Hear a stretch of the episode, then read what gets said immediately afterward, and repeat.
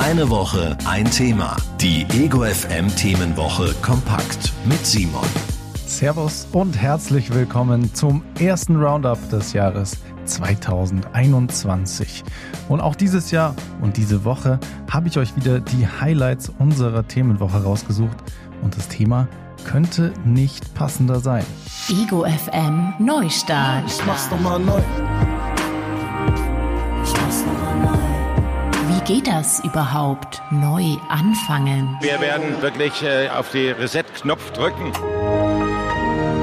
Und was versprechen wir uns von einem kompletten Neustart? Hey! Alles glänzt. So schön neu. Von guten Vorsätzen Ja, der Vorsatz ist, dass ich nicht fetter werde. bis hin zur Umsetzung. Wir müssen immer mit irgendwas anfangen und heute fangen wir damit an. alte Jahr, das endet, genauso wie das letzte. Prekäre Lage, denn du bist im Meer noch nicht der Beste. Eine ganze Woche lang Neustart bei Ego FM. Schöne neue Radiowelt. Neustart ist also unser Thema der Woche und egal ob neue Wohnung oder neue Beziehung, oft können wir uns ja selbst aussuchen, wann und wie wir einen Neustart wagen wollen. Aber was, wenn es gar nicht mehr anders geht? Da kommt dann Lena Steindl ins Spiel.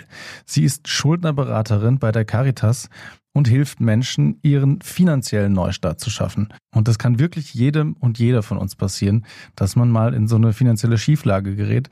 Aber wann sollte ich denn eigentlich wirklich zur Schuldnerberatung gehen? eigentlich kann man grundsätzlich schon kommen, wenn man noch gar keine Probleme hat, um zu sagen, ich möchte einfach mal so eine Budgetplanung machen. Also das ist wirklich nie verkehrt, einfach mal zu kommen und wirklich mal sich zu sagen, wir sagen immer zu den Leuten, schaut euch ein Jahr eure Kontoauszüge an und schreibt auf, was sind da für Ausgaben. Weil Versicherungen kommen halt nur einmal im Jahr.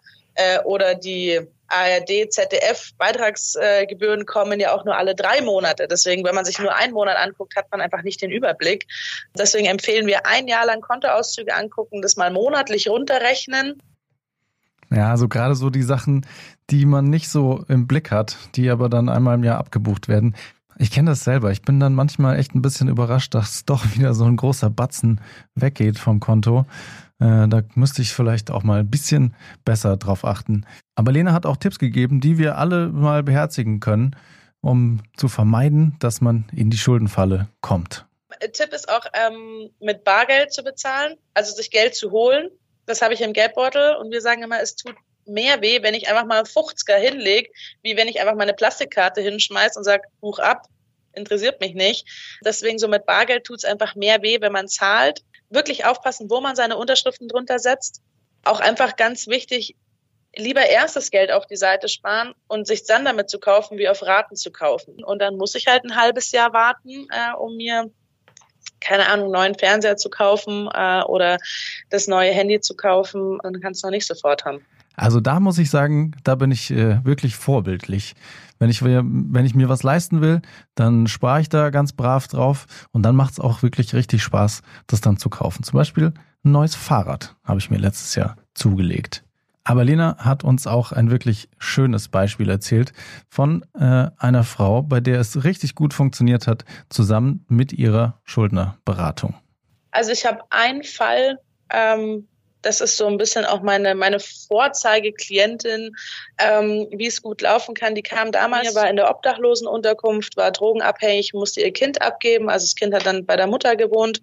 Die war dann in einem, ähm, in einem Substitutionsprogramm, also hat sozusagen Drogenersatz bekommen.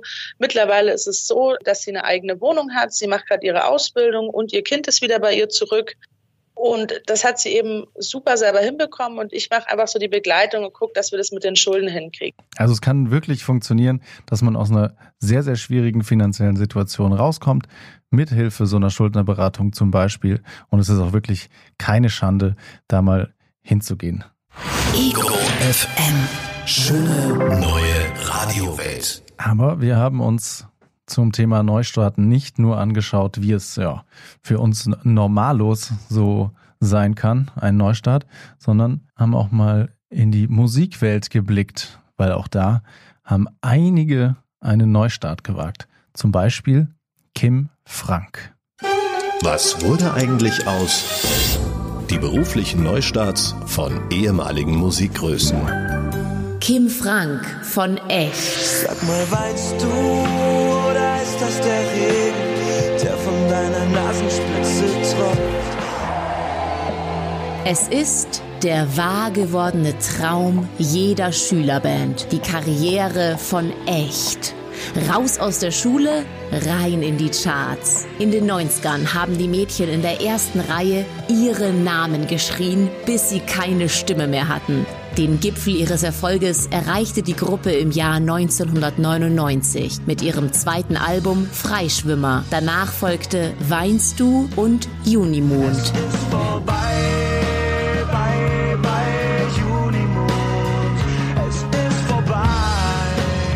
Danach wurde es still um die fünf 20-Jährigen aus Flensburg. Ihr drittes Album Recorder, zu Großteilen selbst geschrieben, hielt sich ab Oktober 2001 nur vier Wochen in den Charts. 2002 lösten sie sich auf. Sänger Kim Franks Karriere durchlief danach Höhen und Tiefen. Frank hatte finanzielle Probleme und verfiel nach unzähligen Gerüchten zunehmend dem Alkohol und anderen Drogen. Seine größte Angst, nur ein weiterer gescheiterter Teenie-Star zu werden, war absehbar.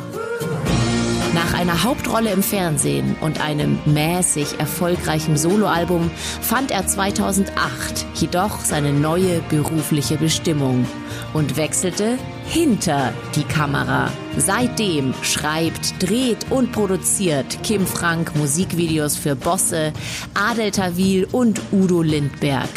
2018 wurde sein erster Spielfilm Wach im ZDF und auf YouTube ausgestrahlt. Ein gelungener Neustart. Ego FM. Schöne neue Radiowelt. Also Kim Frank von Echt hatte wirklich die Klischee-Schwierigkeiten, die wir ja leider oft beobachten, bei, gerade bei jungen Musikern und Musikerinnen. Und hat dann aber über Umwege es geschafft, der Kunst treu zu bleiben. Ganz anders, nämlich überhaupt nichts mit Kunst oder sagen wir fast nichts mit Kunst mehr zu tun, hat Dave Rowntree von Blur.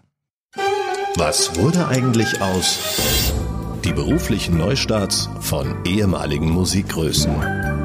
Dave Rowntree von Blur.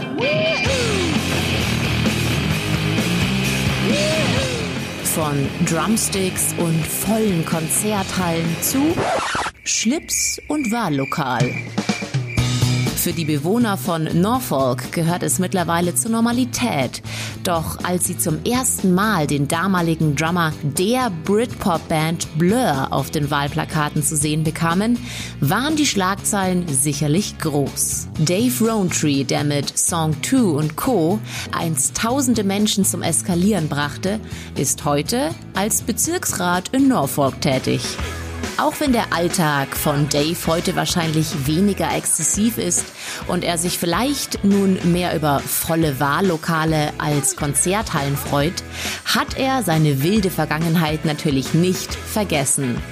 So versucht er zum Beispiel als Mitglied der Featured Artists Coalition für mehr Transparenz in der Musikindustrie in Großbritannien zu sorgen, die Rechte von Musikern und Musikerinnen zu schützen und sich für Veranstaltungsstätten, denen die Schließung droht, einzusetzen. Weiter so, Dave. Wir, wir meinen Herr Bezirksrat.